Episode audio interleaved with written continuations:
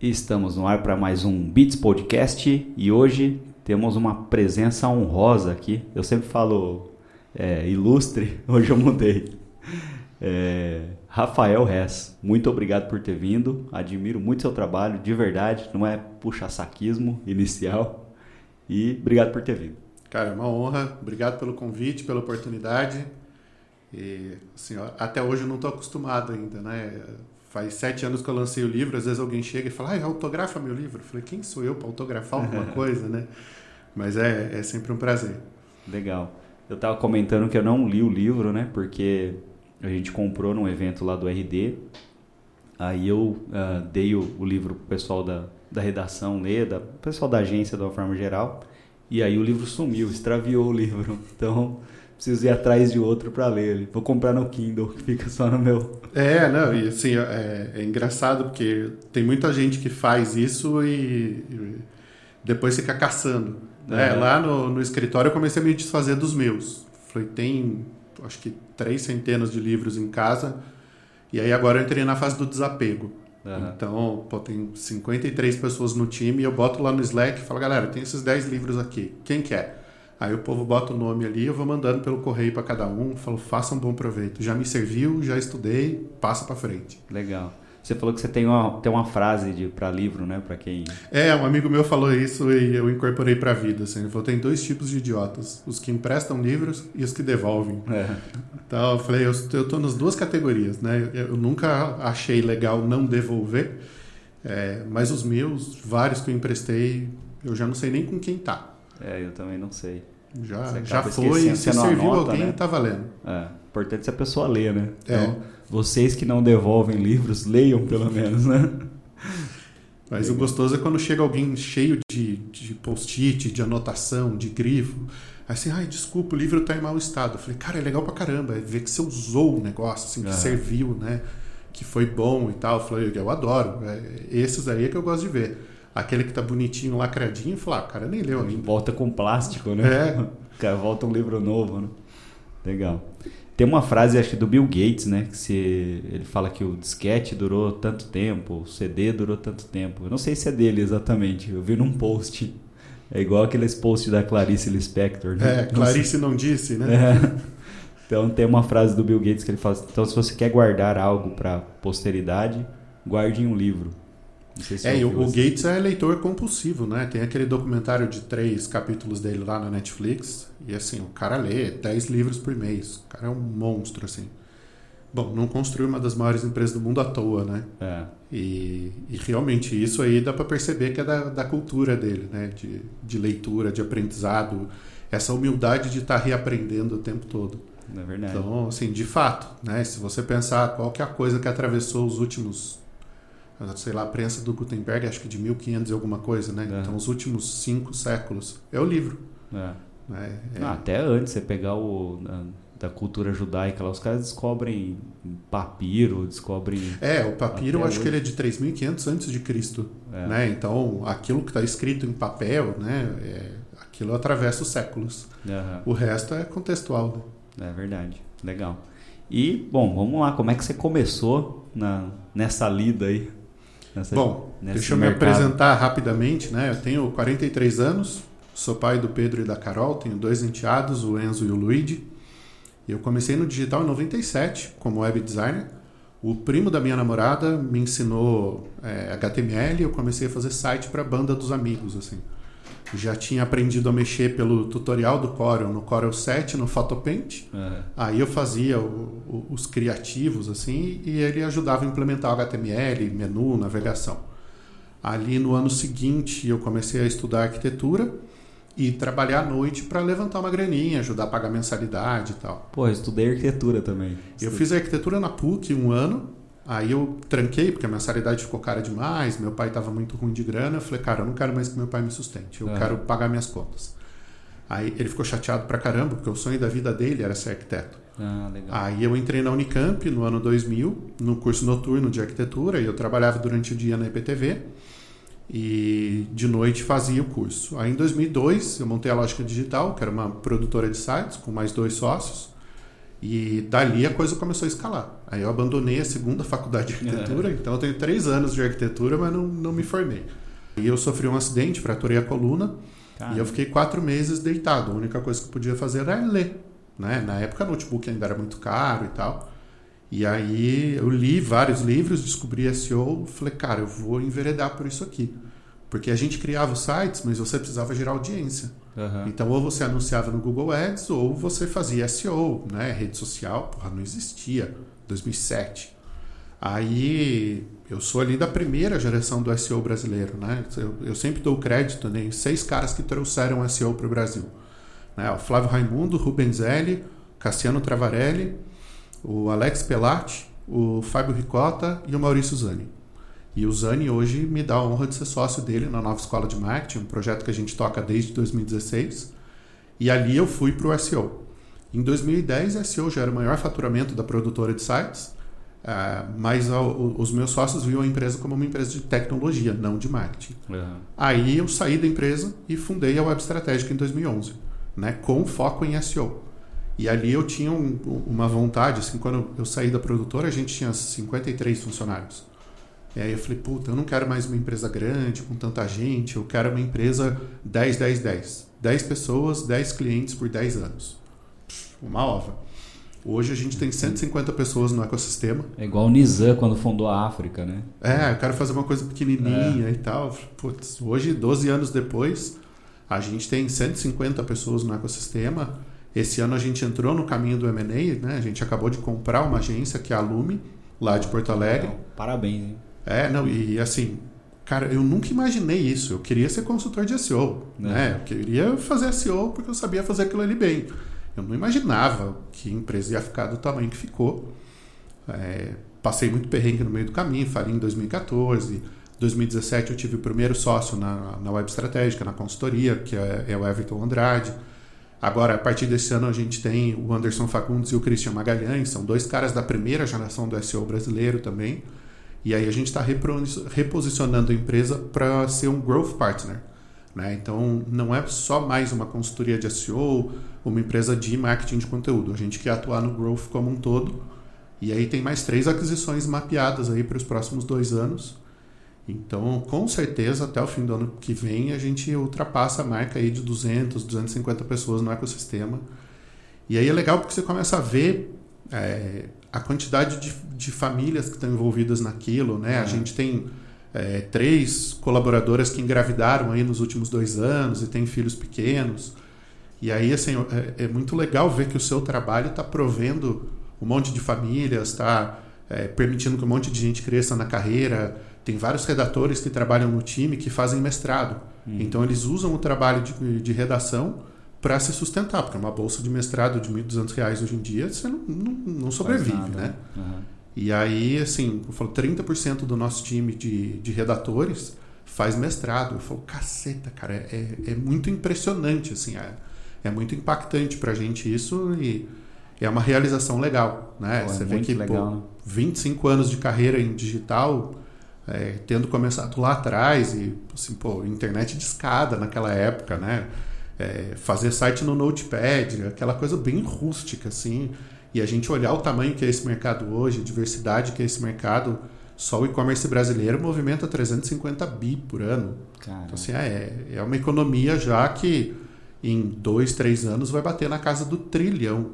Então, por quantidade de emprego que gera, de movimentação na economia, é, agora com a pandemia todo mundo indo para o digital, quem não tinha ido uhum. foi a força, né? Então a gente que está lá desde o comecinho vendo isso acontecer, você fala, puta, eu já sabia, Não, né? Era, mas que bom que rolou. Era engraçado que você ia vender um site ou vender um projeto digital, é, às vezes para o cliente, né? O cliente fala, ah, legal, tal, isso aí, mas faz o meu folheto lá. É. Aí você fala, porra, velho, você está perdendo tempo, né? Você tentava convencer tal, mas não tinha, não tinha conversa. Era o folheto, é, o banner. Se a gente pensar em 2000, tinha um milhão de pessoas acessando a internet no Brasil. Cara, quando veio Meio a pandemia... Da população. Quando veio a pandemia, parece que esses caras do, do folder, do banner, viraram a chave e começaram a procurar a gente.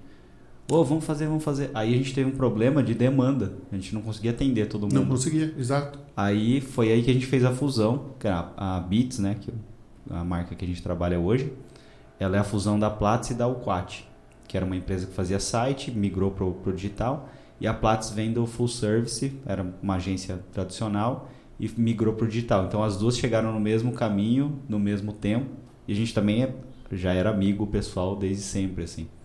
E isso muda muito as coisas. Eu sinto muito isso agora, que a gente tem dois sócios novos na empresa, caras que eu conheço há 11 anos, assim, é, conheço o caráter, conheço a visão de mundo.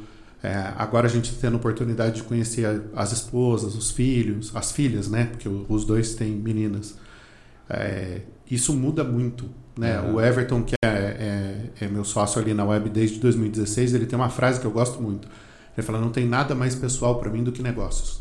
Uhum. A maior parte da minha vida eu passo fazendo negócios, né? Trabalhando. Então, que eu passe com pessoas que eu admiro e confio.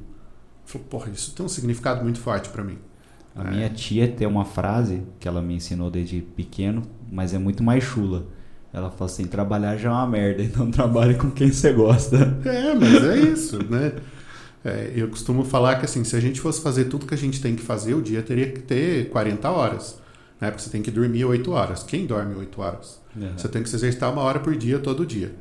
É, você tem que mastigar 25 vezes cada garfada. Você vai levar uma hora e meia para almoçar. Né? Você tem que meditar 40 minutos por dia. Você tem que passar 4 horas de qualidade com seus filhos. Você tem que trabalhar 8 horas. Cara, não dá tempo. Tem que ser um dia de 40 horas. Né? E nós somos a, a geração na história da humanidade que mais faz coisas simultaneamente. Uhum. Né? O cérebro não está preparado para isso. É o tempo todo ali, a TV ligada, o Spotify ligado, o WhatsApp chamando, o e-mail, o Slack, o Skype, para quem ainda usa, é, é, é, tudo requerendo a sua atenção simultaneamente e o cérebro não evoluiu para isso. Né? Ele não está preparado. Por isso que a gente tem tanta gente com transtorno de ansiedade, depressão, é, diversos impactos na saúde mental também, porque é um excesso de dopamina, um excesso de atenção, falta de sono, né? Então, assim, impacta uma série de coisas. Então, uma das, das políticas que a gente tem dentro da empresa, assim, a, a responsabilidade digital. Além da responsabilidade social, responsabilidade digital. Então, a, a maior parte da equipe é, não é autorizada, digamos assim, não é o termo que a gente usa, mas a fazer hora extra. A gente entende hora extra como um erro de gestão. Se alguém está precisando trabalhar mais horas do que oito horas por dia, é porque aquela pessoa está sobrecarregada. Então a gente precisa contratar mais gente. Uhum. Ou a gente precisa ajudar aquela pessoa a gerenciar o tempo melhor. Ou a gente precisa otimizar as tarefas que ela está realizando. Então, assim, é, é um processo de gestão para olhar para a eficiência da empresa, mas para a qualidade de vida das pessoas que trabalham com a gente. Né? Assim, a cultura da empresa ser um ambiente é, acolhedor, um ambiente produtivo, um ambiente que as pessoas gostam de estar. Mas o, a melhor forma da gente cuidar dos nossos clientes é cuidar da nossa equipe, porque é a equipe que cuida dos clientes. Então, é, quando você trabalha é, esse bem-estar, você atrai boas pessoas. E a melhor forma de atrair boas pessoas é que as pessoas que trabalham com você indicam pessoas para trabalhar lá. Uhum. Né? E aí, poxa, você não precisa ter um processo de contratação e usar Goop, Glassdoor, LinkedIn e ficar pedindo. Você fala, não, cara, boas pessoas vão chegando organicamente porque o ambiente é bom, porque os clientes são bons, porque o processo de trabalho é bom, porque o ambiente é bom. Né? E, essa é uma visão que eu acho que a nossa geração está trazendo para o mercado. Uhum. Né? Você não, não massacra mais as pessoas, você não amassa as pessoas. Você potencializa que elas executem o melhor que elas sabem fazer. Quando a gente começou, né, eu e o, eu e o Pelo, que está fazendo a mesa ali, a gente trabalhava em outras em outra agência, em outra trabalhou em outras agências e a cultura era essa, era o publicitário gosta de pizza e café. Aí a pizza era porque você ficava até 10, 11. Chega 10 horas da manhã, mas sai meia-noite, né? É. Não é vida, né? Então todo mundo tinha essa cultura. Aí você vê, o publicitário geralmente estava acima do peso, só careca. careca. O cara chegava com 30, 40 anos, estava depenado. Né? Olheira. Né? Olheira. Assim, o cara tá acabado. E assim, ele não tem vida social, né? Ele não cuida do corpo, não cuida da mente é, destrói casamento, o cara não é presente com os filhos. Então você tem um monte de impacto negativo na vida do sujeito e assim, pelo glamour da profissão. É. Né? Pô, qual que era a profissão mais glamourizada nos anos 90? Era a publicidade. É, publicidade. Né? Você citou o Nizango Anais, mas aí a gente puxa, sei lá, um Washington Oliveto, o cara era o ídolo nacional. Uhum. Né? O cara, pô, todo mundo queria trabalhar na W Brasil. Uhum. E eu acho que ainda existe esse glamour, né? A gente vê o pessoal dos infoprodutos aí, que eu brinco dos do, coaches de terno azul cintilante, né? Uhum. Com essas promessas bizarras do tipo, eu não acredito que você tem um celular e não fatura 20 mil por mês trabalhando no sofá da sua casa. Cara, velho, tipo... no começo isso aí me pegava, eu falava, porra, eu sou um bosta, como é que eu não faço isso? Cara, isso, eu chamo isso de golpe do bilhete premiado digital. Aí você conhece o cara intimamente, você vê que o cara tá fudido, né? Não, muitas vezes não, porque assim, ele ganha por vender o milagre. Uhum. Né? Então ele, ele cria a fórmula do sucesso, e a fórmula do sucesso é vender a fórmula do sucesso. Uhum. Né? Aquela história, na corrida do ouro, quem mais ganha dinheiro é o vendedor de pá. Uhum. É, porque cada um ali vai achar uma pepita de ouro, mas ele vai vender todas as pás. Né? Então, é, é essa coisa da, da, venda do milagre digital e coisa e tal. E agora na pandemia, puta, isso escalou absurdamente. Porque a demanda aumentou, aquilo que a gente falava agora há pouco, né? Quem não estava no digital foi empurrado para o digital à força, era isso ou quebrar e não tinha profissional. Ontem eu estava conversando com, com algumas pessoas, eu citei um artigo do Ricardo Cavallini. Cavallini, eu acho que é uma das maiores cabeças do, do, do marketing no Brasil. Ele tem um livro sensacional, que já tem uns 12 anos, O Marketing Depois de Amanhã. E era um artigo dele, se eu não me engano, no Web Insider, que chamava Vai Faltar Nego. Uhum. É, e ele, ele falava justamente sobre isso. Ele fala: não estamos treinando mão de obra digital. Não estamos treinando pessoas para o digital nem existia na época ainda o termo nativo digital e uhum. rede social não tinha a força que tem hoje. Mas assim, a gente não treinou. As faculdades, muitas ah, delas, usam programas que foram feitos na LDB de 1996. Sim, sim. Isso tem 25, 30 anos de idade daqui a ah, pouco. A gente pega a pessoa para estagiar aqui, ela tem que ficar, sei lá, no mínimo uns seis meses estudando. É, é, é o que a gente fala da rampagem, né? É. Ele entra e ele precisa ser destreinado do que ele aprendeu errado uhum. e retreinado para fazer o trabalho de uma forma estruturada. É, e aí, essa é uma discussão que a gente tem muito lá no, no, na diretoria da empresa.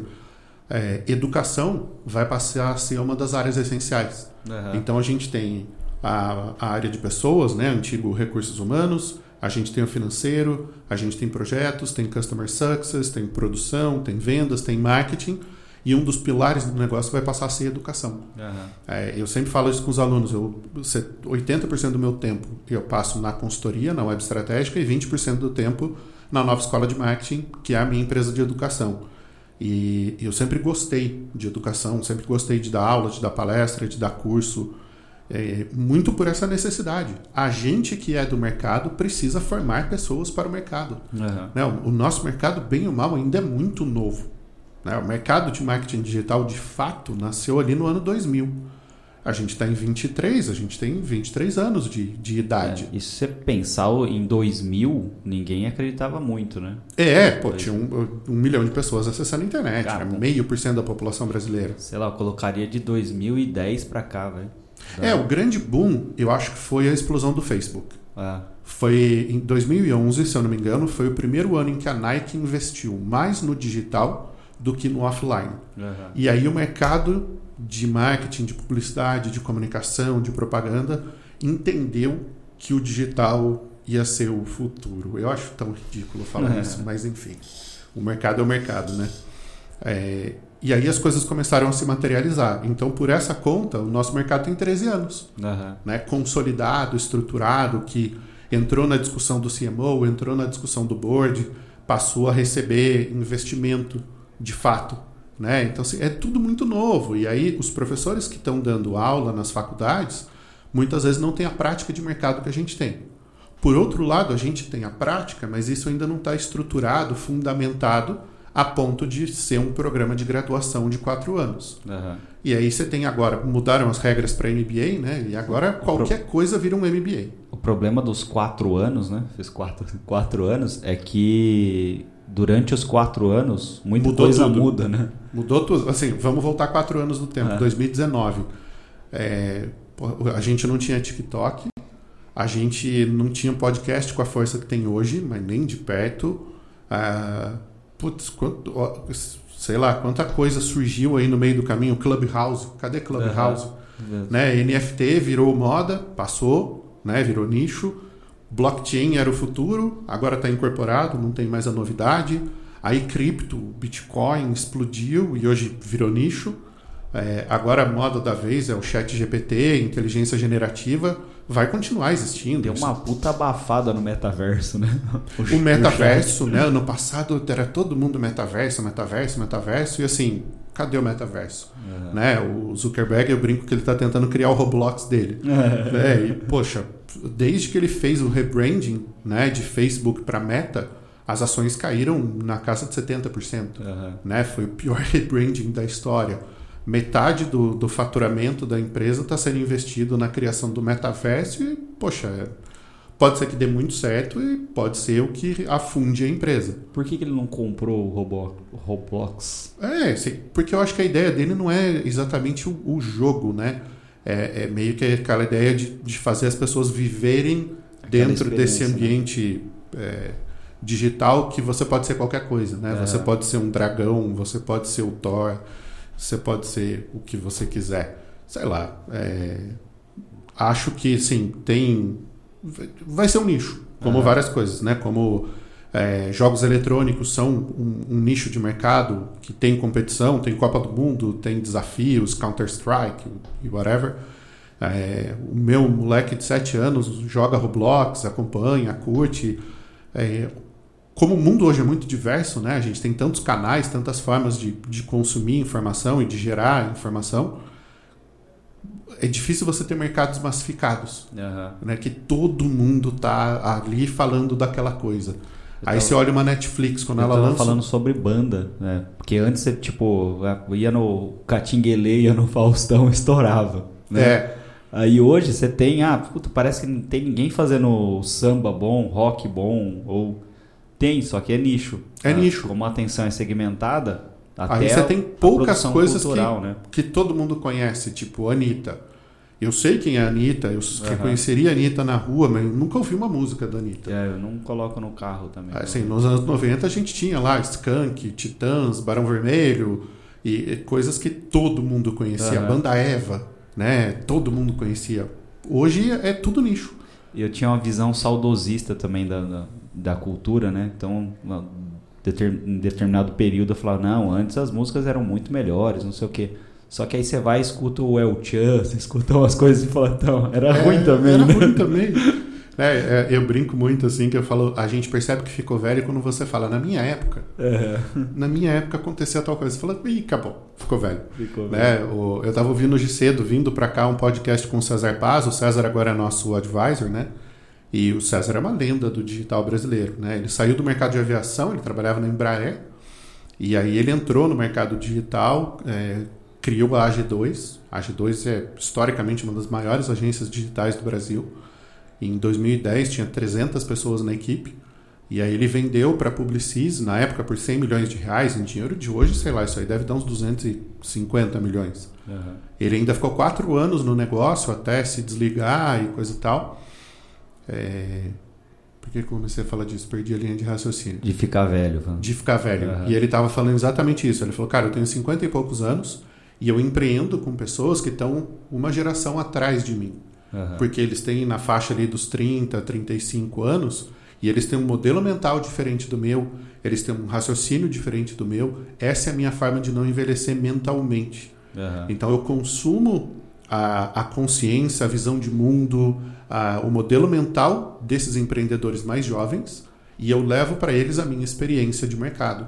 E além do, do EcoSys, que é o grupo de empreendedores digitais dele, são nove agências hoje, ele é sócio da Pipeline Capital, que é uma das empresas que tem liderado o mercado de M&A, né, de fusões e aquisições no Brasil. Então eu achei muito legal essa visão dele, né, de você não se desconectar de como as coisas estão mudando. Uhum. É... Você envelhece a partir da quando você acha a Anitta ruim. É, a hora que você consolida e fala, não, o que eu consumi quando eu era jovem é bom e o que tem agora é ruim. Uhum. Não é ruim, é diferente. Né? O, a, a, a, forma da sociedade entender as coisas vai mudando. Né? Tem as fases, tem as modas. É, eu ouvi tem, um... gente que, tem gente que tenta lutar contra uma onda, né? Então, quando é o cara isso. tem que entender que ele, ou ele surfa e pega um jacarezinho, alguma coisa assim. Não, ou ele está em outro nicho. Uhum. Né? Então, tem a galera que curte aquilo ali, tem a galera que curte outra coisa, não tem problema nenhum. Né? É, a gente teve várias ondas aí uh, no empreendedorismo, por exemplo. Nos anos 90, a onda era pousada. Monte a sua pousada e você vai ter um negócio ok para você se aposentar e tal. Eu falei, cara, uma pousada é o pior negócio do mundo. Você tem que cuidar do café da manhã, do almoço, do jantar, tem que manter tudo limpo. Você tem poucos quartos, então você não gera lucratividade. Você tem uma ociosidade gigante durante a semana e ocupação de fim de semana e nas férias só. E você tem que manter equipe, estoque, um monte de coisa. Depois, nos anos 90, veio, do, no, nos anos 2000 agora, veio a onda da franquia. Uhum. Era franquia de tudo, populando para, para tudo que é lado e franquia, franquia, franquia. Aí agora, nos anos 2010, a gente teve outras ondas aí. Só que hoje você tem essa diversidade de canais e de formas de fazer e tudo virou nicho. Não existe mais comunicação de massa, não existe mais é, essa massificação do consumo. Uhum. Né? Então você tem o nicho vegano, você tem o nicho vegetariano, você tem o nicho carnívoro, você tem a dieta paleolítica, aí tem o cara que faz não sei o que. Tá, tem, tem nicho para tudo, cara. Tem mercado para tudo. Jejum intermitente. Jejum intermitente. Então, assim, cada um vai encontrar a sua tribo. Eu acho que o fundamento da gente em marketing, em comunicação, é entender o comportamento. E o nosso comportamento nos últimos, sei lá, não sei nem precisar isso em termos de, de data, 50, 100 mil, 500 mil anos, é viver em bando. Uhum. O ser humano não, não consegue viver sozinho. Acho que nem o animal vive sozinho. Acho né? que a gente sempre foi cluster. É, a gente é, é um animal coletivo. Uhum. Né? Os macacos têm os bandos, to, todas as espécies têm ali os seus bandos. É, a gente não, não existe sozinho. O cara fica isolado, ele virou uma bomber, cara. Ele fica louco. Uhum. Né? A pandemia agora acelerou esse processo de depressão, de ansiedade, porque as pessoas ficaram muito isoladas. E a gente precisa de gente. Precisa abraçar, precisa beijar, precisa estar junto, precisa olhar no olho. Isso é parte da natureza humana. Então, assim, é, você sempre vai ter uma tribo a qual você pertence. Né? Ah, tem o metaleiro, tem o pagodeiro. Um amigo meu até brinca. Ele fala, cara, os, metale... os novos metaleiros são os sertanejos. Uhum. O sertanejo é cabeludo, é tatuado, cheio de pulseira, colete, tem atitude. O cara é aquele cara raiz. Fala de bebida, né? mulher e. E os roqueiros viraram emo. É. Né? Cabelinho lambido, maquiagenzinha, sem atitude, é, tudo magrelo, sem músculos. Fala, pô, aquela atitude heavy metal virou sertaneja. É. Né? E essa coisa da mudança de ciclo. Cara, eu falo isso pro Pelo, que, eu, que é meu sócio aqui, que é. Ele é rock and roll. E aí ele fica tirando sarro que eu sou mais pagodeiro, né?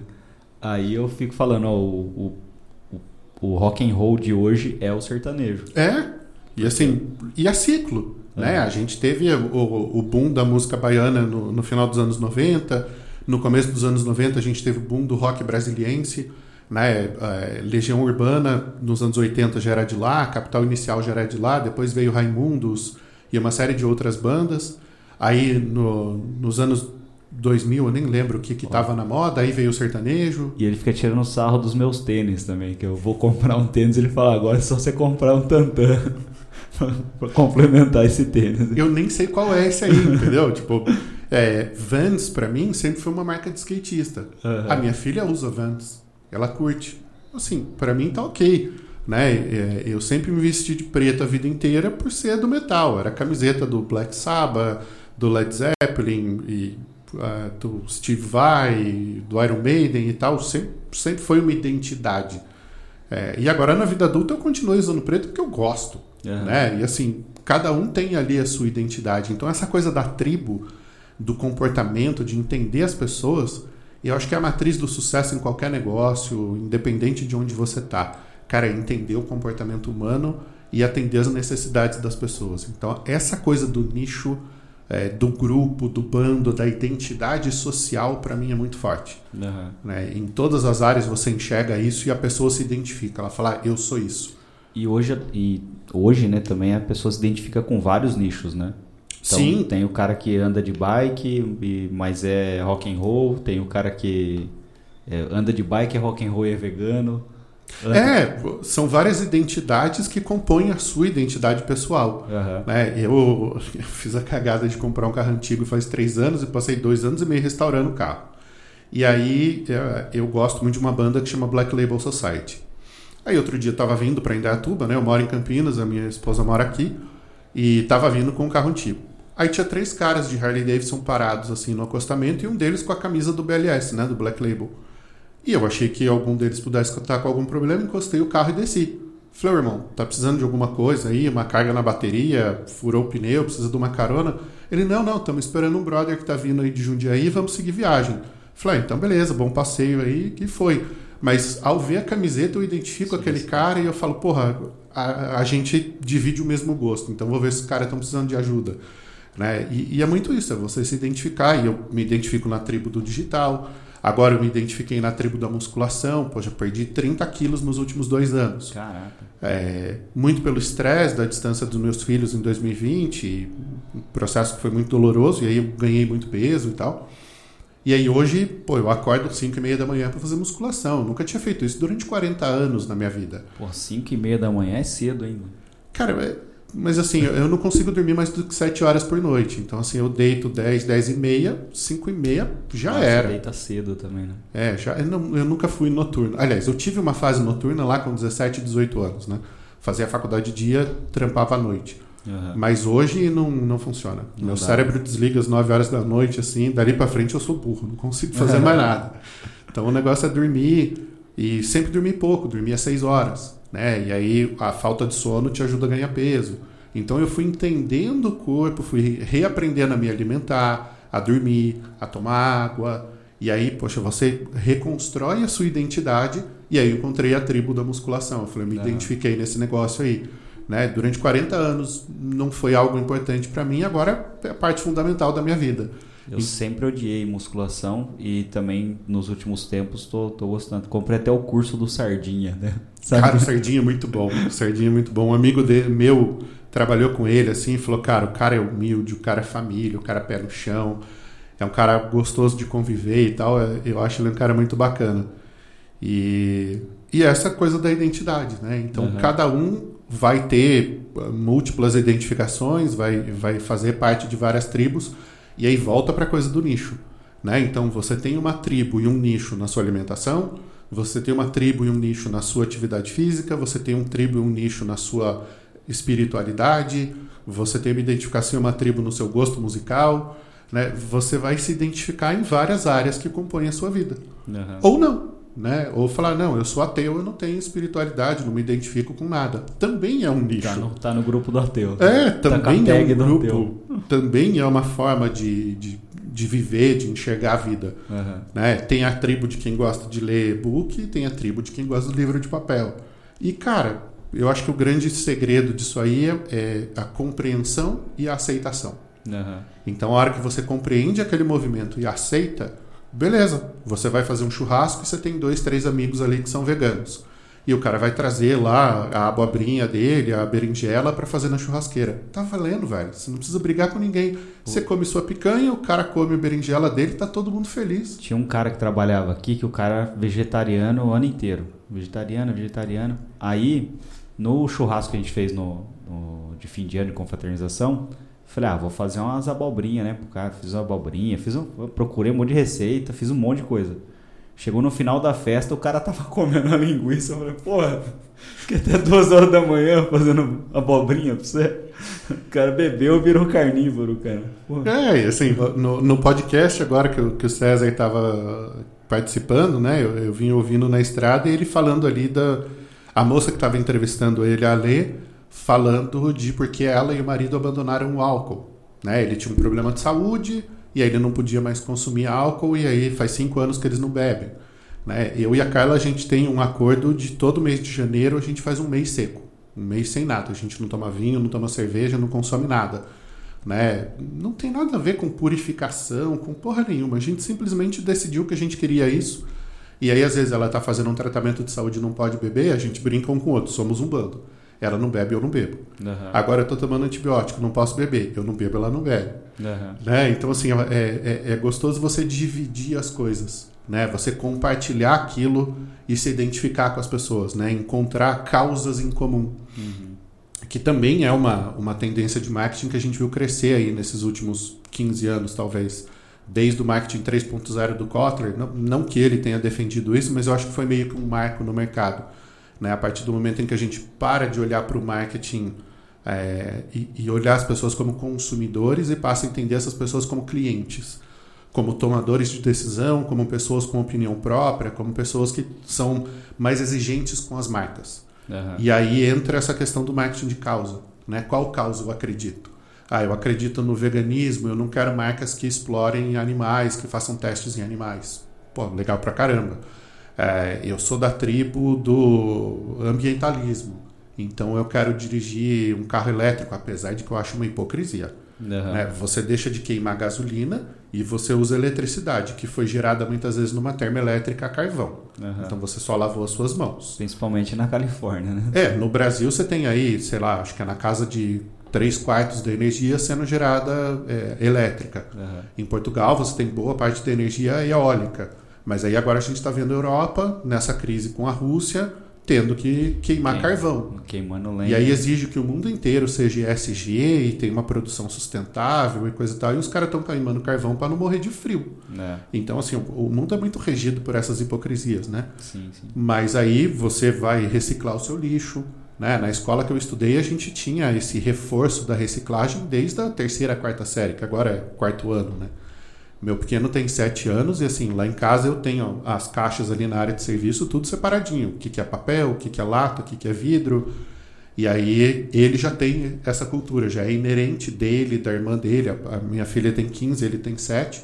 É natural para eles. Uhum. Separar o lixo, é, vai tomar banho, se molha, desliga a água, ensaboa e liga a água de novo. Então eles têm naturalmente essa coisa de economizar água, né, de apagar a luz. O, o Pedro vive brincando, vamos salvar o planeta. Né? É. Então já está sendo incorporado na geração deles. A nossa geração foi aprender isso já mais velha. Uhum. Eles já estão crescendo com isso. A gente foi descobrir smartphone, descobrir, né? O smartphone foi inventado quando a gente já era adulto. Né? Eles já nasceram com isso. Uhum. É, então isso muda a relação com o mundo. O tal dos nativos digitais lá muda o entendimento deles com a educação. Esses dias eu recebi no aplicativo da escola deles lá uma, uma comunicação formal da escola sobre a política de uso de celular. Porque a molecada tá, tá na aula com aqueles fonezinho discreto na orelha ouvindo podcast. Uhum. Né, falando no, no WhatsApp, postando coisa no TikTok. E aí a escola falou, cara, celulares desligados e sem fone de ouvido dentro da sala de aula. Se for pego com isso, é suspensão naquele dia, três vezes é uma repreensão formal, na reincidência é uma suspensão do, das atividades por uma semana. Assim, você tem que criar regra para uso, porque para eles aquilo ali é natural. Assim, eu quando era adolescente, a gente ainda usava o Walkman, ouvia fita cassete, né? Isso hoje é pré-histórico absurdamente. Foi aí que você aprendeu a editar, né? Porque você ia gravar a música que tava passando no rádio, você gravava em cima das fitas dele. E ficava rezando pro locutor não falar no é, meio da música, é né? Isso aí, pra, pra 90 e poucos FM, você fala, porra. Eu fiz programa de rádio em 98 e 99, né? Trabalhei numa rádio em Campinas ali, a gente fazia um programa de rock and roll de quinta à noite e de domingo à tarde. E, pô, era tudo com CD. Uhum. Aí, aos poucos, a gente foi transformando aquele acervo em MP3 então compramos um gravador de MP3 que era um drive externo que você conectava no computador e tal. E pô, era, era aquela conexão de ah, eu não sei, eu não lembro o nome daquilo, mas era um cabo gigante assim para uhum. conectar, não tinha USB, não, não, tinha nada disso, né? Hoje em dia isso não faz o menor sentido, tá tudo na nuvem, uhum. né? Tá tudo na, na Amazon, no, no Spotify, no Deezer, no YouTube. Eu não me dou, por exemplo, com o algoritmo do Spotify.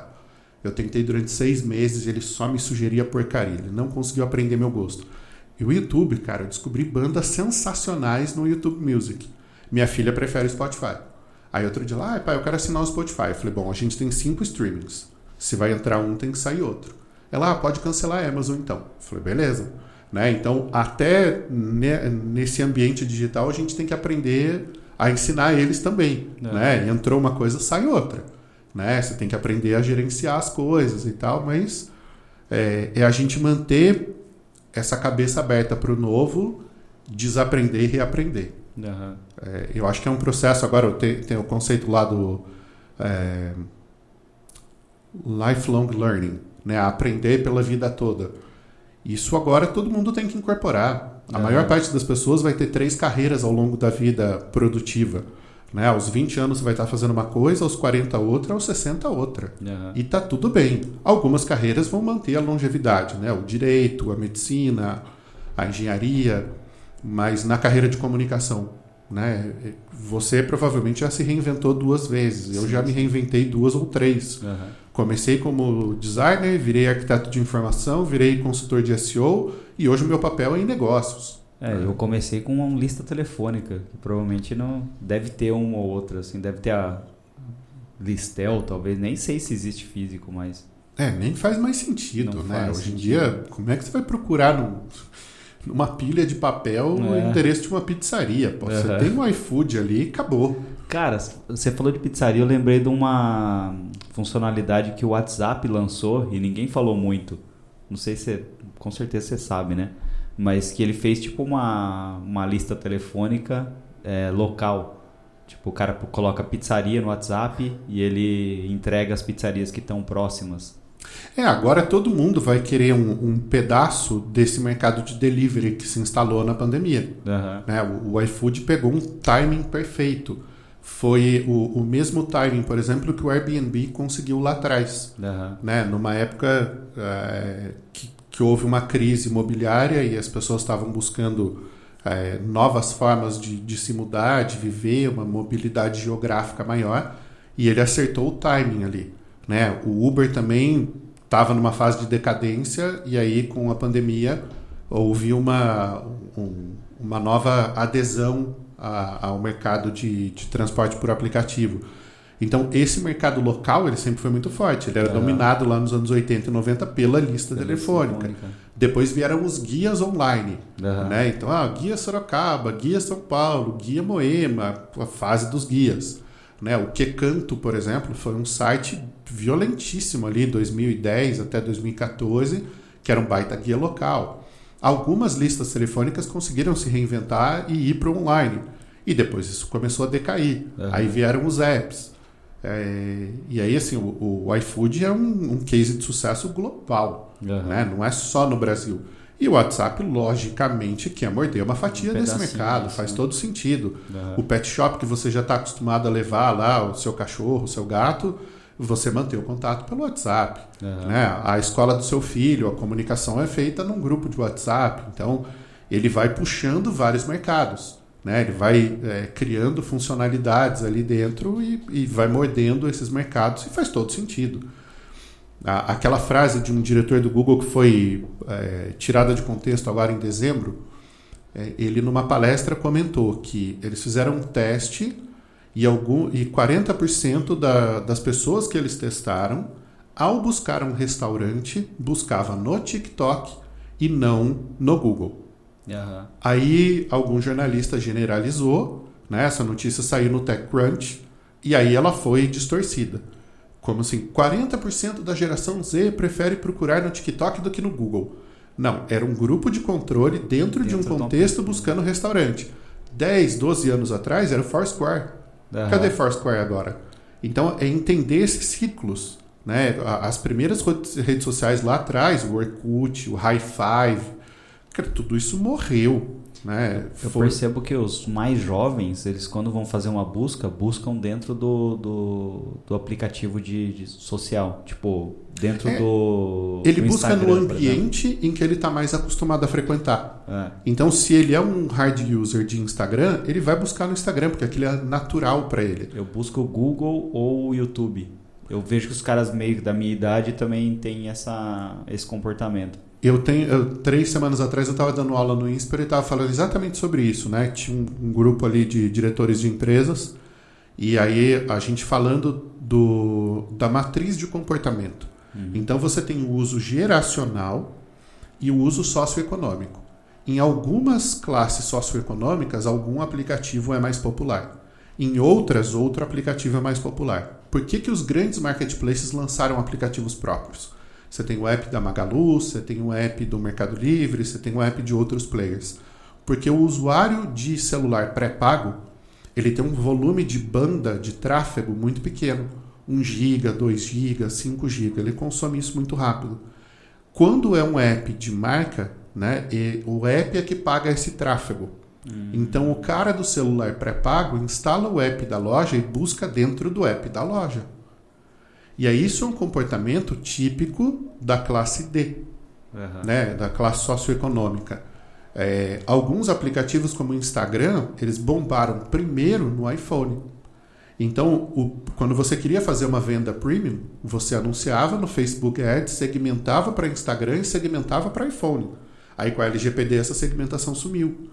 É, então você conseguia atingir a classe B, o A e o A é, gargalhada que a galera fala, né? Uhum. O, o, povo que é, assou o nariz com nota de 100, é, usando essa matriz socioeconômica é, e, e geracional. É, tem um público, por exemplo, que veio para o digital nos últimos três anos. Médico até 2018, 2019 não existia no digital. Uhum. Você não conseguia falar com o médico, nem por e-mail, nem por rede social. A maioria não tinha site. Alguns, um ou outro ali, tinha um canalzinho no YouTube. Quando veio a pandemia, os caras foram obrigados a ir para o digital. Uhum. E aí hoje o Instagram, o YouTube são tomados de conteúdo médico. Né? Pega aquela psiquiatra super famosa lá, Ana Beatriz. Pega o Dr. Baracá, Dr. que é da, da, do jejum intermitente. O Paulo Musi, né? que é o médico lá da musculação. Então você tem várias estrelas. Né? Antes a gente tinha o Drauzio Varela. Eu sempre brinco que o dia que eu tiver uma banda vai chamar Drauzio e os Varelas. é, e ele era o cara conhecido porque ele estava na televisão. Hoje, as pessoas, as estrelas do, do mundo, elas estão nas redes sociais. Uhum. E aí o que, que acontece? Dependendo da geração, né, da idade e dependendo da classe socioeconômica, o hábito de uso do digital é diferente. Uhum. E aí você tem que fazer uma matriz disso e entender. Um, um, tempo atrás eu conversei com o executivo do Itaú e ele estava falando sobre personalização do site do Bankline. Se você é um cliente de até 20 e tantos anos, você só usa banco digital. Você nunca entrou numa agência do Itaú. Se você tem mais de 50 anos, você sempre usou o banco físico e migrou para o Bankline. Então, o cliente até 20 e poucos, ele só usa o app. Ele uhum. nem entra no site. Site para ele não faz sentido. O cliente de mais de 50, ele não confia no app. Ele tem medo do celular dele ser hackeado. Uhum. Então, ele usa o Bankline. É, e aí você vai personalizar as soluções do banco e, e, o que você vai oferecer, o cara de 50 ele já tem um imóvel próprio. Mas esse jovem muitas vezes está buscando um financiamento imobiliário, um financiamento automotivo. Ah, Agora aquele cara de 50 ele está procurando uma antecipação de FGTS, um empréstimo consignado, é, um seguro viagem. Então você tem hábitos de consumo diferentes de acordo com o hábito de navegação, a classe socioeconômica e a geração. Né? E aí você fala, porra, olha a complexidade. Volta no que a gente falou o tempo todo. Nicho, né? tudo virou nicho, e comportamento. São nicho os dois fundamentos de, de marketing para tudo. Verdade, verdade. E o é, chat GPT? Vai sair um artigo meu essa semana no e-commerce Brasil sobre o, o chat GPT. É, eu acho que existe um entendimento errado das pessoas sobre como essa tecnologia funciona. Uhum. Né? No que ela bombou agora em dezembro de 2022, nossa, a revolução, a Skynet, o mundo acabou, é. né? Cadê de um Skynet. É, e a hora, as pessoas estão começando a usar e ver um monte de falhas da tecnologia. Né? O, o Cássio Politi, que é um amigo meu, é do mercado de marketing de conteúdo, ele foi lá no chat, chat GPT e falou: Quem é Cássio Politi? Aí o chat GPT disse que ele era autor do livro Marketing de Conteúdo, a Moeda do Século XXI. Uhum. Ele tirou o print, me marcou no LinkedIn e falou, cara, eu não sou autor desse livro, o autor desse livro é o Rafa. É, um outro cara do... Eu perguntei do... aqui quem é o Júnior Pavão, que é o, o cara do comercial aqui. Aí ele pegou e falou: Ah, não posso falar sobre criminosos. Eu falei: O oh, que, que você tá fazendo na internet, velho? O cara tá na, na, na Deep Web. tá na Deep Web. Teve um jornalista automotivo que perguntou ali como era a amizade de Nelson Piquet e Ayrton Senna. Cara, eles eram inimigos públicos, é. eles brigaram na pista de corrida. Um bateu o carro no outro. E aí o ChatGPT contou toda uma história sobre a amizade deles. Aí ele foi lá e foi sua barra. Ele falou: como Ayrton Senna morreu? Ele falou: ele morreu num incêndio no autódromo de. O autódromo japonês lá me fugiu o nome, Nakajima, alguma coisa assim. É, em 1997. Cara, ele errou tudo. Uhum. Então, assim, o problema da inteligência artificial é que ela é treinada pelas perguntas que as pessoas fazem. Uhum. E aí, como as pessoas não sabem fazer perguntas, é, ela vai desaprendendo. Eu já ouvi umas três pessoas falando que têm abandonado o uso do Waze e do Google Maps. Eu sempre tive o hábito de usar Google Maps, porque eu fui usuário de Android desde sempre. Você acha que ah, o brasileiro com a alma, o espírito de porco, o zoeiro, ele pode começar a colocar informações erradas ali, perguntas erradas só para bugar o, o chat GPT? Algumas pessoas vão fazer, mas eu acho que não é a massa. Uhum. Né? Não, não, não vai ser o maior volume. Mas, assim, o, os mecanismos de GPS, eles estão aprendendo caminhos ruins. Uhum. Porque ele faz o aprendizado de máquina. Quanto mais vezes um comportamento acontece, mais ele vai cristalizando aquele caminho. E aí ele está dando caminhos errados, está dando caminhos piores. Eu já caí em três ciladas aí nos últimos meses de caminhos terríveis que ele me deu. Agora, voltando das férias lá em, Ubatuba com os meus filhos, ele me deu um caminho ali, cara, bizarro, bizarro. Né? Lombadas que meu carro não passava, uma estrada totalmente esburacada, um caminho pelo meio da mata lá para fugir de um, congestion... um pseudo congestionamento e ganhar dois minutos. Uhum. Assim, é, esse processo do aprendizado de máquina ele ainda está em evolução. Uhum. Ele ainda leva no mínimo uma década para ficar razoável. Então tem esse impacto inicial. Aí as pessoas começam a ver que a tecnologia gera muitos erros. Uhum. Cara, faz qualquer pergunta para Siri ou para Alexa. Se você fizer perguntas bestas, tipo previsão do tempo para hoje, que horas são, é, quem morreu hoje, beleza. É, faz uma pergunta um pouquinho mais complexa ferrou, ela não consegue. Uhum. Então ainda tem muita evolução. Fora que acho que o, o chat GPT ele bebe na, na fonte do que já foi produzido, né? Então, exato. E exato. aí, do que já foi produzido, não existe nenhum tipo de surpresa. Ele não consegue ler o, o, o alvo, a persona, para conseguir entender, ah, tipo, o cara que tem 40, mais ou menos 40 anos, provavelmente é, gosta de BMW antiga, gosta de é, BLS, isso, isso, aquilo. Eu vou fazer uma, uma conexão dentro do, da BMW ou, ou BLS. Ele não consegue fazer essa.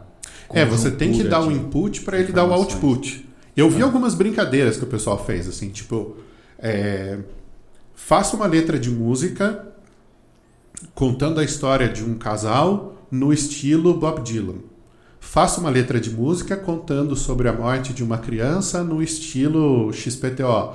E aí ele faz, e aquilo é engraçado. Um amigo meu fez um diálogo entre o mestre Yoda e o Darth Vader falando sobre como é ser um profissional de TI. É. Né? E aí ele postou, porque ele é um cara dessa comunidade. Aí ele foi numa outra inteligência generativa de imagens e falou: é, faça uma imagem do Darth Vader e do mestre Yoda sentado num gramado à beira de um lago.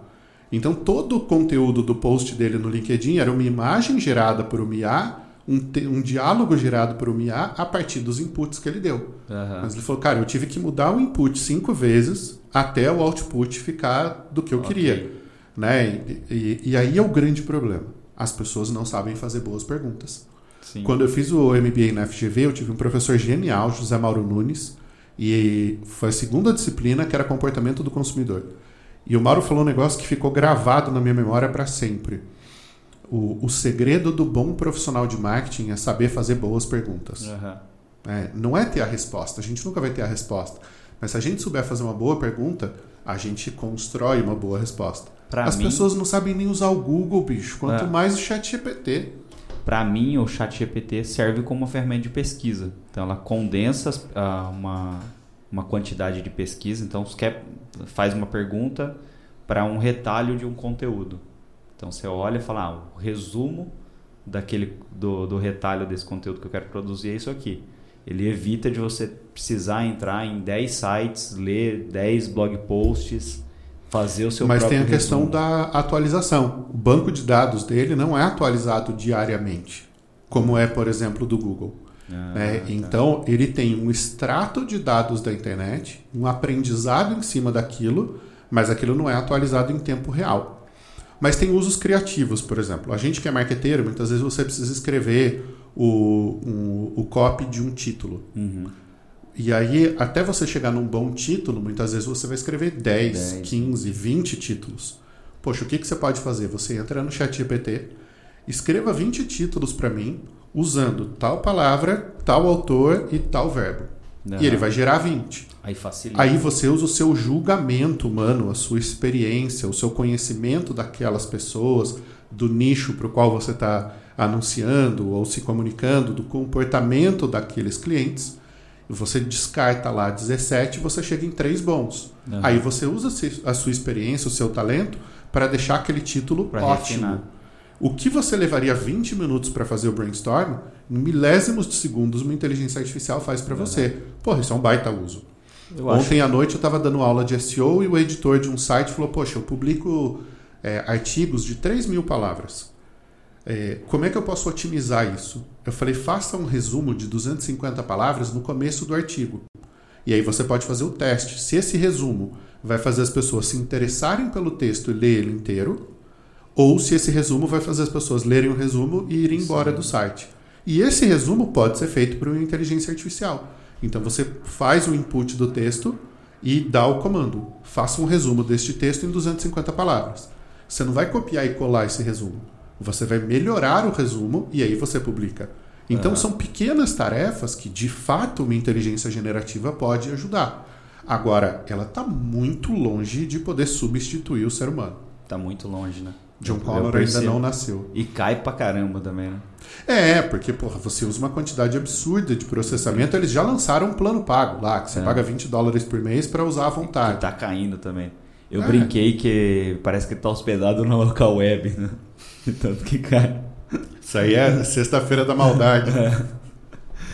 Bom, eu acho que não vai também substituir a, a inteligência humana, mas com, com o aprendizado é, o tempo de exposição, talvez ele chegue em, em numa qualidade bem próxima, né? É, tem, tem várias coisas que vão, vão ser úteis, né? Vamos pegar duas áreas de conhecimento aqui. Medicina. É, vamos olhar para o Dr. House, lá uhum. na série, que ele fazer o diagnóstico diferencial. O que, que é o raciocínio dele? Entender o que cada sintoma representa. Qual é a causa que pode estar gerando aquele sintoma. Aí ele cruza vários sintomas. No caso dele, ele usa uma habilidade de entendimento do comportamento das pessoas para entender o que está sendo maquiado. A frase clássica dele, everybody lies, né? todo mundo mente. E aí ele chega na causa raiz. Ok. Imagine que no mundo que a gente vive hoje, você pode listar alguns sintomas, tirar uma foto, por exemplo, subir isso no banco de dados e ele vai trazer algumas possibilidades da patologia que você tem. Uhum. Isso vai ser comum daqui a algum tempo. Você vai poder tossir no microfone, ele vai fazer uma análise de várias tossidas que ele tem no banco de dados e vai falar: provavelmente o que você tem é só uma alergia. Pode ser uma infecção de garganta. Olha, você tem indício de um problema nas cordas vocais. Marque um médico urgente e faça uma avaliação. Uhum. Né? Ele já pede o exame, você passa para o laboratório, faz o exame e já chega no médico com um contexto. Pô, esse é um baita uso de inteligência artificial para acelerar e facilitar a decisão do médico. Você não substitui o médico, mas você facilita a vida dele e a análise. É, o Peter Diamandis, lá da Singularity University, tem uma palestra dele no, no TED de uns 13 anos atrás, em que ele fala: no futuro, os celulares vão ter um local onde você encosta o dedo e ele colhe uma amostra do seu sangue. E ele pode identificar vários dados da sua saúde, né? o seu nível de glicemia, o seu nível de oxigenação, acidez, é, vírus ou bactérias, infecções. E aí você vai ter no celular a capacidade de um, alguns diagnósticos médicos. É. Cara, isso é sensacional. A gente ainda não chegou nisso, mas vai chegar. Eu acho que o relógio já pega. Já faz algumas dessas né? coisas. Né? O Xi Jinping já sabe como que está a minha oxigenação. Aí vamos para a área jurídica. Né? Um cliente chega com um determinado problema e você precisa buscar uma jurisprudência. Você fazer isso manualmente é muito trabalhoso, né? leva muito tempo. Agora você joga isso para uma inteligência artificial e fala, busque jurisprudências da ocorrência XXX em casos XY neste contexto. Cara, em segundos, né, milésimos de segundos, ele escaneia tudo que existe e traz para você. E aí você vai ler e vai usar a avaliação, julgamento humano. É... então, assim, são dois, que é uma... duas áreas diferentes em que a inteligência artificial facilita o processo, uhum. ela não substitui. O, só para fechar esse raciocínio, Marco Linhares é um professor aqui da Unicamp, da Escola de Extensão da Unicamp, e ele foi para a Singularity University também. E eu fui a um evento agora do Ricardo Jordão, lá em, em Campos do Jordão, lá no Epicentro, e o Linhares deu uma palestra lá e ele falou uma frase que para mim muda o jogo. Assim, completamente. A inteligência artificial não substituirá os seres humanos.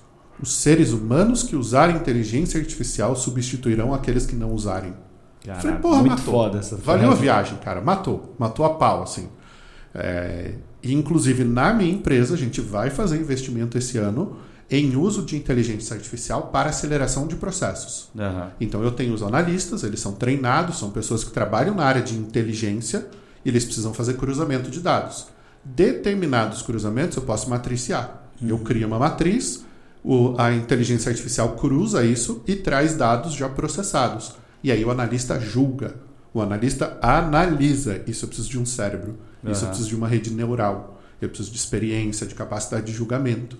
Né? Isso a IA não faz. Mas cruzar os dados ela faz melhor do que o analista. Muito mais rápido. Né? Muito mais rápido, com mais eficiência, com menor taxa de erro. Né? Então eu acelero o processo de decisão. Eu deixo para o ser humano tomar a decisão e eu boto o trabalho sujo, né, entre aspas, para a inteligência artificial fazer. A gente é. tem feito isso aqui com, na parte de tráfego pago, é, baseado no 5.0 lá do Kotler. Então tem algumas, alguns inputs ali que ele traz, é bem essa parte está um pouco superficial, né? Uhum. Mas juntando isso, juntando com alguns outros treinamentos aqui, a gente está conseguindo chegar num modelo. Até é. depois a gente pode até conversar.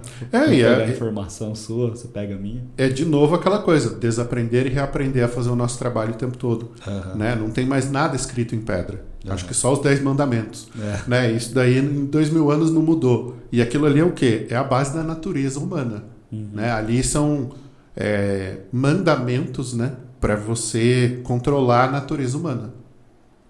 Então, não roubarás, não matarás. Né? São mandamentos para que você mantenha a sociedade sob controle. Uhum. Isso está escrito em pedra faz dois mil anos isso não muda. Não mudou. Agora, todo o trabalho que a gente faz, ele vai ter que ser reinventado. As pessoas vão ter que se reinventar. Vão ter que aprender a usar as ferramentas para acelerar, tornar eficiente, tornar prático o trabalho. É isso, né? É uma ferramenta. É uma então, ferramenta. Não é o Skynet. É igual o, o Luizão que é nosso sócio aqui, ele começou, ele tem acho que 60, 60 e poucos anos, e quando ele começou, ele era diretor de arte em agência, e ele fazia no, no Nanquim. Fazia é, fazia fotolito. Aí vem, ele estava contando o processo para a galera mais nova de design, é, e ele falou, cara, essas ferramentas do Photoshop, que é, sei lá, a borracha, isso, aquilo, isso é tudo baseado na mesa que a gente tinha. Exato. Aí os caras começaram a olhar assim, sabe, tipo, falou, caraca, velho. O brush que você tem ali no Photoshop, ele é inspirado no spray que você usava para pintar as coisas. Então você recortava uma camada de papel, colava, vinha com spray para colorir, né? Você ia fazer o degradê, você começava a pintar de perto e ia pintando de longe. Como é que eu sei disso? Eu fazia camiseta usando raio-x. Então eu pegava a camiseta, estendia com um papelão por dentro para ela ficar esticada, pegava um, um raio-x, recortava no estilete e fazia o molde, aí eu colava com cola prite no, uhum. no, no, tecido, vinha com o spray de perto e ia subindo ele para fazer o, o, efeito de degradê. descolava a cola preta, esperava aquilo secar e aí eu tinha uma camiseta de banda lá, das bandas dos meus amigos prontas. Caramba. Então, assim, processo artesanal, né? Totalmente coisa de moleque, de adolescente, Não. tempo livre demais. Mas é isso, né? O que, que é o brush do Photoshop? É o spray antigo emulado para o digital. Exato. É uma ferramenta. É uma ferramenta. E você imagina se o mundo trabalhasse dessa forma ainda. Seria possível a gente ter todo, toda essa evolução no mercado de marketing e comunicação. Então, eu acho que o GPT vem para essa para facilitar essas consultas, essas pesquisas, para deixar o, o, processo mais ágil. Então, acho que é mais ou menos nesse sentido. É, e, e assim. É um martelo, né? É um martelo, é. exato. É uma ferramenta. Ela não. É, é que tem o, o, o cérebro humano ele foi viciado pela forma como a gente consome informação na novidade. Uhum. Né? É por isso que a gente tem tanta ansiedade. Porque as pessoas vivem ansiosas por tudo aquilo que elas não sabem, uhum. por tudo aquilo que elas não conseguem fazer. O cara segue lá o influencer, o cara acorda às 5 da manhã de bom humor, toma o café gourmetizado dele, é, dá duas transas de manhã, faz o exercício dele, ele não toma bomba, mas ele tem 80 quilos de massa muscular, Aí ele vai dirigindo o Bentley dele para o trabalho e ele chega lá e tem não sei o quê. Então conta toda aquela história de fantasia, as pessoas acham que aquilo é realidade. E aí ele fica ansioso porque ele não deu uma de manhã. Né? E ele não acorda de bom humor. É. Né? O café dele tá ruim. E ele fala, pô, eu não consigo ter aquela vida. Bicho, ninguém consegue, aquilo é fingimento, aquilo é um, não é a realidade. É, vazou uma, não sei nem o nome dela, uma influencer no ano passado. Uma hora a câmera mostrou uma lousa, uma lousa, né, totalmente é, antiquada, com as anotações dos reels que ela tinha que fazer por dia. Então, acordar de manhã e mostrar minha maquiagem e meu café da manhã. No meio da manhã, filmar eu fazendo exercício. É, mostrar uma rotina com a neném é, dar um beijo no meu marido e fazer tal coisa. Então tinha tudo ali as pessoas se revoltando que, ah, ela estava me enganando. Eu falo, cara, convenhamos, né? Você não precisa ter mais do que dois neurônios conversando para saber que aquilo ali está sendo encenado. Será que a geração mais nova entende isso ou não? Ou é eu não acho que, é, é da geração, velho? cara, porque eu vejo pessoas de 40, 50, 60 anos caindo acreditando nisso. Né? Eu acho que é do, do comportamento humano. Tá. Né? É o golpe do bilhete premiado digital. Por que, que tanta gente cai no golpe? Minha tia caiu nisso outro dia. Chegou um motoqueiro lá dizendo que estava levando o cartão do banco novo dela e o cartão estava com o nome dela e que o gerente tinha mandado entregar na mão e que aí ele tinha que levar de volta o cartão velho. Não é que ela Nossa. deu o cartão velho na mão do cara, o cara passou no caixa e sacou lá 3 mil reais. Caraca. E aí você fala, pô, mas é óbvio que é um golpe. Mas é óbvio para algumas pessoas, para a maioria não é óbvio. É. Né? Então, assim, quanto hoax, né, o boato já circulou na internet, né? Quanta bobagem as pessoas inventam e um monte de gente acredita. As pessoas são crédulas. É da natureza humana o desejo de acreditar, a vontade de acreditar. E muitas vezes, assim, a boa vontade ou a ingenuidade de acreditar. Então, isso não é da geração mais nova. Eu acho que a gente não é, pode é empurrar humano, essa né? culpa né? para eles. É do ser humano. Né? É, coisa de velho, não é o cara mais novo. É, é, é, uma coisa de todo mundo, né? Todo mundo quer acreditar. A criança quer acreditar no superpoder, no super-herói, né? na heroína, lá no personagem do desenho. É, o adolescente acredita no cara da banda, uhum. né? Ele, ele leva aquilo a sério, aquilo pra vida e coisa e tal. O, o jovem acredita no ídolo, né? Uhum. No, essa coisa da idolatria, ela é da natureza humana. Né? Você precisa projetar algo em alguém e tentar alcançar aquele ideal. Né? E aí é feito de trouxa. É por isso que está lá, né? Não praticar idolatria, né? Nos Exato. Dez Mandamentos. Então, assim, é, é justamente isso, porque é natural do ser humano você olhar alguém, idealizar aquela pessoa e tentar alcançar aquele ideal. Aí vem o ídolo. É, e quando você amadurece e olha para a vida de uma forma crítica, você vê que assim, de perto ninguém é normal. Ninguém né? é normal. A rainha da Inglaterra, da Inglaterra peidava. a rainha da Inglaterra tem bafo. né? Ela também acorda de mau humor, ela também tem insônia. Né? Ela também tem um dia ruim. Ela é um ser humano como qualquer um. Se você acreditar no personagem que está lá na, na, na, na, varanda do Palácio de Buckingham, acenando com o lencinho e dando um sorriso maravilhoso, cara, aquilo é um personagem. Né? Aquilo não é o dia a dia. E aí isso vem muito da cultura.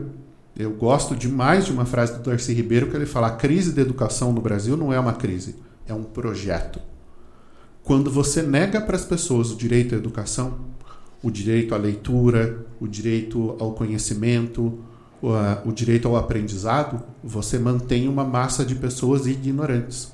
Ignorantes no sentido de que elas ignoram uma série de coisas. Uhum. Né? Eu não lembro a estatística, mas assim, grande parte da população é analfabeta funcional. Não é capaz de ler um parágrafo e interpretar aquilo que leu. Né? Ter um entendimento daquilo. Sinapse, né? Tem... E aí você fica escravo da televisão, você fica escravo dos jornais, você fica escravo das notícias, você fica escravo da fofoca. Porque você não é ensinado a pensar criticamente. Porque pessoas críticas criticam, exigem, votam e querem pessoas melhores. Então, o mecanismo de poder é você não educar. E aí, a hora que você tem uma massa de pessoas ignorantes, você manobra essa massa muito facilmente. Então, citando de novo Darcy Ribeiro, a crise na educação não é uma crise, é um projeto. Caramba, verdade. E aí é por isso que as pessoas têm essa falta de olhar crítico, essa falta de capacidade de julgamento, de entendimento. E aí a gente vê por que, que o Brasil é o país com mais influenciadores no mundo. Por conta dessa credulidade. Eu preciso ter alguma coisa para acreditar. Eu preciso ter Cara, alguém para idolatrar. Eu vi esse dado, é, por per capita, né? É o país que mais tem pessoas que se declaram influencers. Né? Eu fui, fui ler para ver se não era um, um estudo fake. Uhum. E aí a regra ali é o seguinte: pessoas com mais de 10 mil seguidores é, e ativas na rede social. Né? Ativas no sentido de postar mais de duas vezes por mês, se eu não me engano, era o critério lá.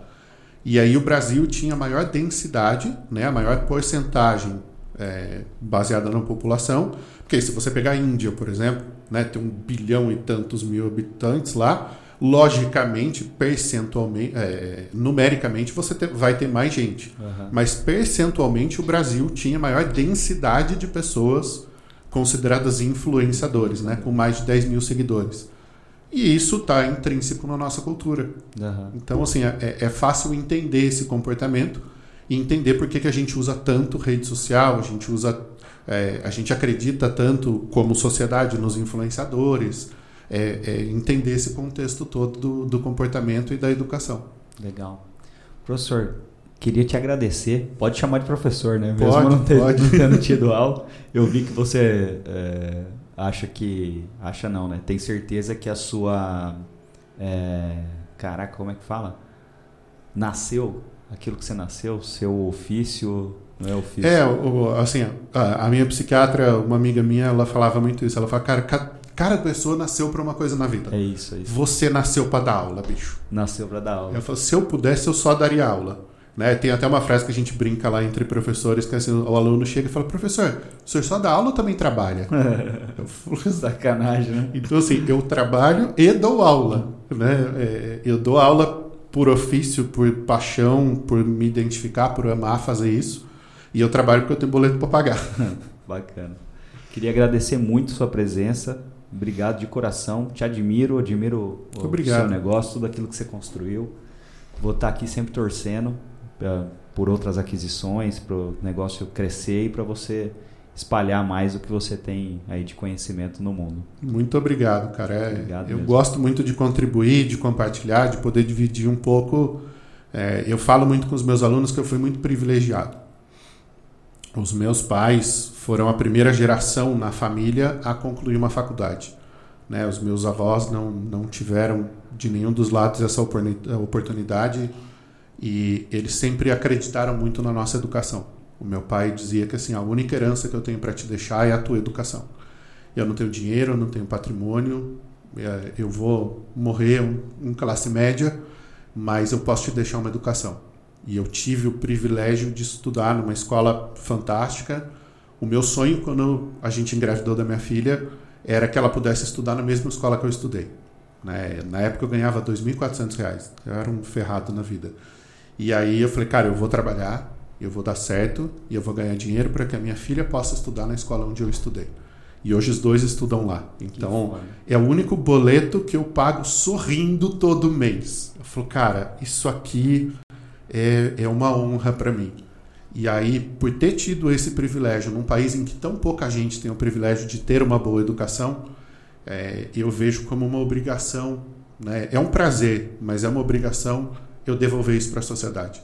Eu poder levar isso para os meus alunos, eu poder levar isso para um livro, poder levar isso nas palestras, é, poder gravar um vídeo e ajudar as pessoas. Então, assim, é, é muito gostoso. Né? É uma puta realização poder fazer isso e, porra, tá aqui é uma honra, é um prazer.